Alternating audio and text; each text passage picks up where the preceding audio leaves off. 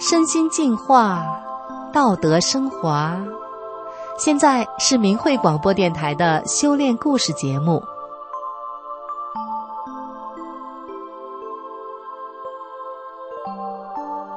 听众朋友好，今天为您分享的故事是《峰回路转，遇见幸福》。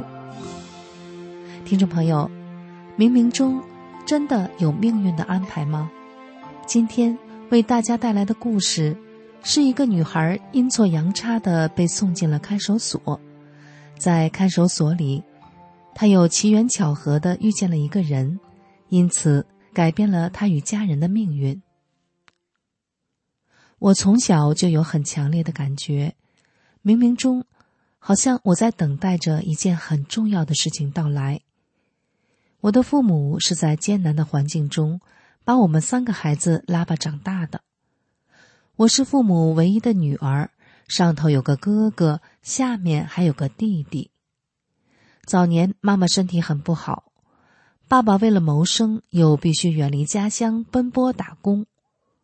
为了方便照顾妈妈，父母曾经有一段时间独留年幼的哥哥在家。那时哥哥如同孤儿一样，没人管，没人理，经常逃学。直到爸爸工作稳定下来以后，才把哥哥接到身边。期间，哥哥吃了多少苦，可想而知。从此，也种下了他怨恨父母的种子。我和弟弟是比较幸运的，出生时家里已经相对宽裕，也都受到父母的充分照顾，这更让哥哥感到心中难平。长大后。哥哥更是家里的一块心病，他不但赌博成性，而且总爱占家里人的便宜，对外人大方，对家人小气，所以常常和爸爸为一点蝇头小利争得不可开交。而弟弟性情固执，做事任性，脾气暴躁冲动，还染上了喝酒的恶习。哥哥成家后和嫂子关系不好。经常为钱吵吵闹闹，侄子和侄女长期生活在这样一个家庭中，心情郁闷，都想早点离开这个没有温暖的家。侄女还得了自闭症，拒绝和外界一切人联系，连坐公交车还得担心他会走丢了。这个七零八落的家，就这样在争执吵闹中日复一日，年复一年。似乎看不到尽头。二零零八年，我被人冤枉，稀里糊涂的进了看守所，在那里，我遇到了一位法轮功学员。在进看守所之前，我没有接触过法轮功的信息，就只是曾收到过一张带字的一元钱，上面写着“法轮大法好，真善人好”，钱很旧。但当我念出“法轮大法好，真善人好”时，我觉得我非常喜欢这几个字，就把这一元钱珍藏起来了。说来也神奇，当我在看守所里听那位法轮功学员向我讲述大法的事迹时，内心深处总会产生一种强烈的震撼和激动。而我每天最喜欢做的事，就是诚心的念。法轮大法好，真善人好，越念我越欢喜，越开心。就这样，我和法轮大法结了缘。我被关了一个多月，最终因为证据不足被放回家。出来后，我就想找要修炼大法最重要的一本书《转法轮》，于是，我到莲花山去拜所有的神。希望他们能指引我找到真正的佛法。我还写了“法轮大法好，真善人好”的许愿条，挂在许愿树上。经过一年的等待和寻觅，一天，一个很偶然的机会，我参加全国艺术博览中心的活动。一到会场，我被人领着到了一位女画家身边。我在看守所时，那位大法弟子曾向我提过这位女画家，说她不但貌美高雅，还拥有女性内在的温婉秀丽。我因为好奇，曾在网上查了一下她的信息，我记住了她的名字和样貌。这位女画家送给了我一张神韵艺术团2008年的演出光盘。艺术团的舞蹈演员气质高雅，服装又是那么的美丽，他们演绎着美轮美奂的天仙世界，以及中国的历史传说。那天晚上，我做了一个梦，我梦到自己上天了，金碧辉煌的天宫，婀娜多姿的飞天仙女，像郁金香那么大朵白色油檀婆罗花。这些从未见识过的天外奇景，让我流连忘返。几天后，我终于请到了这本大法修炼的宝书《转法轮》。那天我特别的忙，回到家捧起宝书时，正好夜半十二点的钟声响了。这一天是二零一零年一月一日。打开书页。转法轮的内容吸引着我，越看越入迷，直到第二天晚上，就在快看完的时候，我不知不觉睡着了。我的身体已经处于熟睡状态，可我却清醒的看到三个法轮在我的肚子上面一字排开，像风扇一样哗哗转，底色是白的。我还醒来过一次，在睡着时。又看到法轮在转。看完转法轮，我内心深深的激动和感慨，好像生生世世都在寻找着，今天终于找到了。修炼不到两个月，我就面临了整个家庭的压力，尤其是来自父亲的强烈反对。从小，父亲就像一座山，是我最有力的依靠。因为妈妈身体不好，不太能照顾我们，我们兄弟姐妹几乎都是在父亲的照顾中成长的。一家人中，我最受父亲的宠爱，但只要父亲反对，我也不会任性而为。记忆中，父亲几乎没有骂过我。谁知我一说要修炼法轮功，不但第一次被父亲骂，竟然还第一次挨了父亲一巴掌。结结实实扇了一个大耳光。父母因为受到中共的洗脑，听到的都是诬陷法轮功的一面之词，他们强烈反对我修炼。最难的时候，我还差点被家人送进洗脑班。家人的态度深深的刺伤了我的心。我一度离家出走，但我思来想去，知道我修炼大法了。是要按照大法真善忍的法理来面对问题的。我开始能体谅父母的心，站在他们的立场去思考。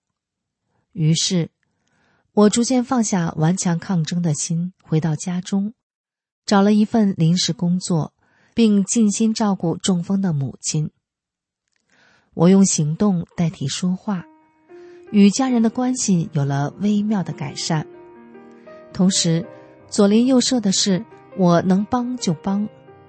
我经常和附近的老人家谈心，出入都问好请安，教导小朋友们要懂得行善积德、孝敬父母长辈的道理。大家都羡慕地说：“我父母养的孩子就是好，懂礼貌又乐于助人。”父亲听了心里很高兴，但他还是反对我修炼。没有弹劾的余地。不知不觉，一年过去了，爸爸表面没说什么，却看出来我修炼法轮功的态度一天比一天坚定。一天，爸爸找我聊天，说我很久没有像以前那样和他谈心了。我没有出声，静静的听着。他沉思了一会儿，接着说：“你知道吗？”每天，全家人都在想着怎么对付你。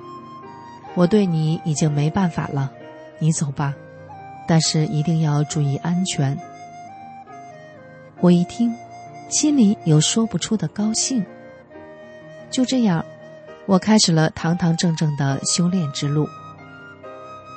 因为我修炼大法的关系，弟弟开始接触到不同的大法同修，渐渐的，他对大法有了正面的认识。不久，他瞒着父母也走入大法修炼。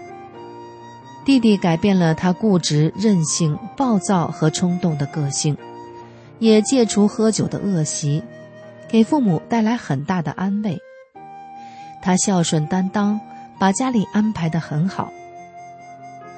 不知情的父亲还对大姨说：“我知道我这个儿子会变，我没想到他会变得这么好，让我这么放心。”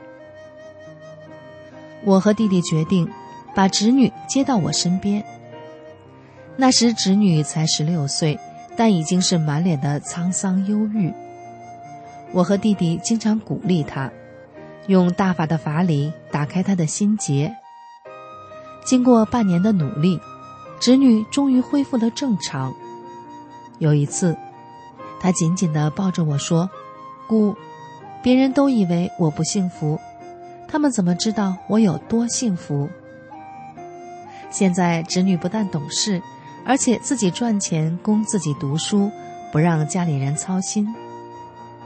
侄子是在暑假来到我们身边的，由于家庭和社会的原因，他的价值取向扭曲了，以为这世界上只有钱才能解决问题，没有钱什么都做不成。因为没有正确的人生观，他沉迷于网络游戏而不能自拔。虽然他很聪明。但却只是处处事事为利益出发，对人不宽容，对家人存在敌意，因而在外面常常碰壁，事事不顺。每当侄子遇到挫折，我和弟弟就慢慢的引导他，告诉他真诚、善良、忍让是人应该遵循的处事原则和态度，常常给他讲大法的美好，在言传身教中。在我们温暖的呵护下，他很快转变了人生态度。整个暑假，他都很听话，认真的学习画画，想不起来上网。在他回家之前，我感觉到他的不舍。侄子对我说：“在这里，我至少知道自己在干嘛。”侄子回去后，哥哥感受到孩子的变化。他和弟弟通了电话，讲了许多他自己过去的不是，表示今后要改变，要对家人好，对爸爸妈妈好。和哥哥谈完，挂上电话，弟弟马上给我打电话。一听到我的声音，弟弟就泣不成声了。他边哭边高兴地说：“姐，我这是高兴的哭。”刚才我和哥哥通话了，哥哥和我讲了很多。我等了这么多年，我不就盼着咱家能像今天这样吗？哥哥能改变，我们一家人就能和睦。一天，弟弟向爸爸和妈妈坦诚的说，他已经修炼法轮功了。刚开始，爸爸有些接受不了，弟弟就问他。你是要以前的儿子，还是现在的儿子？要以前的儿子，那我现在就变回你以前的儿子。爸爸无语，妈妈果断的说：“我要现在的儿子。”爸爸看到妈妈、弟弟和我都乐了，也就默许了。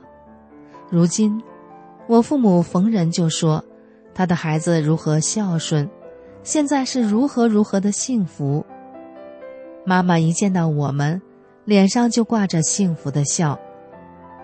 虽然现在家里生活还是不宽裕，生活还是很紧张，但是我们的精神生活很充足，很幸福。听众朋友，今天的故事就为您讲到这里，感谢您的收听，我们下次再会。